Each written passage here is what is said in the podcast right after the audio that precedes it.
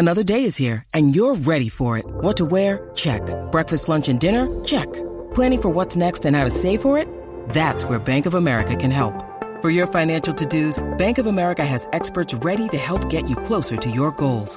Get started at one of our local financial centers or 24-7 in our mobile banking app.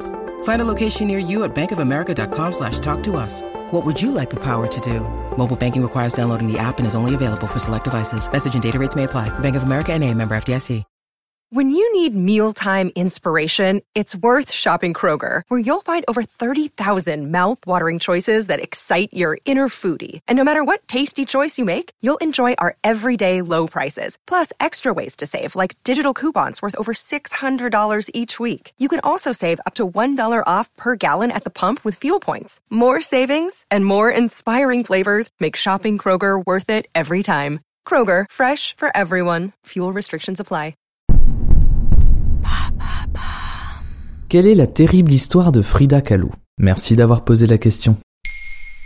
Ses œuvres sont reconnaissables entre mille. Qui mieux que Frida Kahlo a incarné le Mexique en plus d'avoir iconisé le monosourcil? C'est une artiste majeure du XXe siècle. Pourtant, sa vie n'est pas un long fleuve tranquille, car son art est né d'un drame. Et ça débute comment l'existence de Frida? Frida passe son enfance entourée de ses sœurs, de sa mère mexicaine et de son père d'origine allemande. Ils vivent dans une maison bleue, la Casa Azul, construite par celui-ci, alors que la révolte contre la dictature en place gangrène les rues de sa ville. Elle, qui est née en 1907, décidera d'ailleurs de changer son année de naissance en 1910, l'année où débute cette guerre civile mexicaine.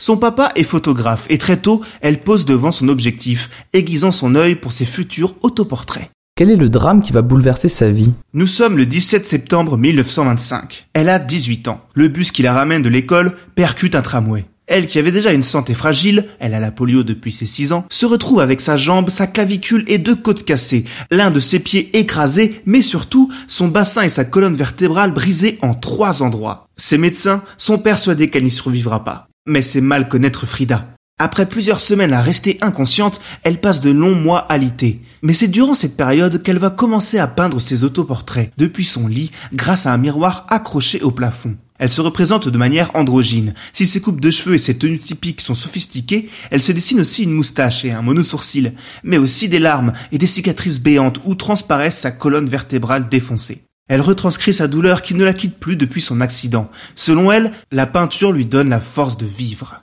Plusieurs années après, elle rencontre Diego Riviera, l'artiste le plus en vogue de Mexico. Lorsqu'il voit ses peintures, il est bluffé et l'encourage à persévérer en lui rendant souvent visite. Et ah oui, il tombe amoureux aussi. Frida décrit cet événement comme le deuxième accident de sa vie après celui du bus. Ça n'empêche pas l'éléphant et la colombe, comme on les surnomme, de se marier. Et à quel moment le grand public découvre ses peintures? Malheureusement pour la colombe, le mariage va battre de l'aile après un déménagement malheureux aux États-Unis, qu'elle surnomme Gringolandia, sans compter les infidélités de son mari. N'y tenant plus, elle retourne au Mexique, son cher pays natal.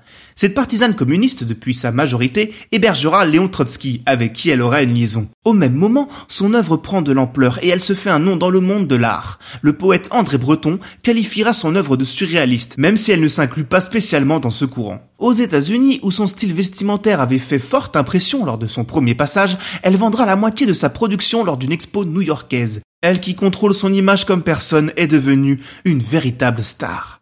Mais ses problèmes de santé ne la lâcheront jamais. À cause d'eux, elle n'a jamais pu donner la vie et doit sans cesse subir de lourdes opérations. Pour la célébrer, une exposition en son honneur est mise en place auquel elle se rend dans son lit d'hôpital même. Malheureusement, quelques mois plus tard, elle devra se faire amputer la jambe. Elle peint alors sa dernière toile, des pastèques, où elle inscrit la phrase Viva la vida. Elle nous quitte deux mois plus tard, le 13 juillet 1954, dans sa maison bleue, où Frida a accumulé tout au long de sa vie une collection vertigineuse d'artefacts locaux et d'innombrables miroirs dans lesquels elle passait son temps à se contempler. Elle venait d'avoir seulement 47 ans. Maintenant, vous savez, en moins de 3 minutes, nous répondons à votre question. Que voulez-vous savoir? Posez vos questions en commentaire sur les plateformes audio et sur le compte Twitter de Maintenant vous savez.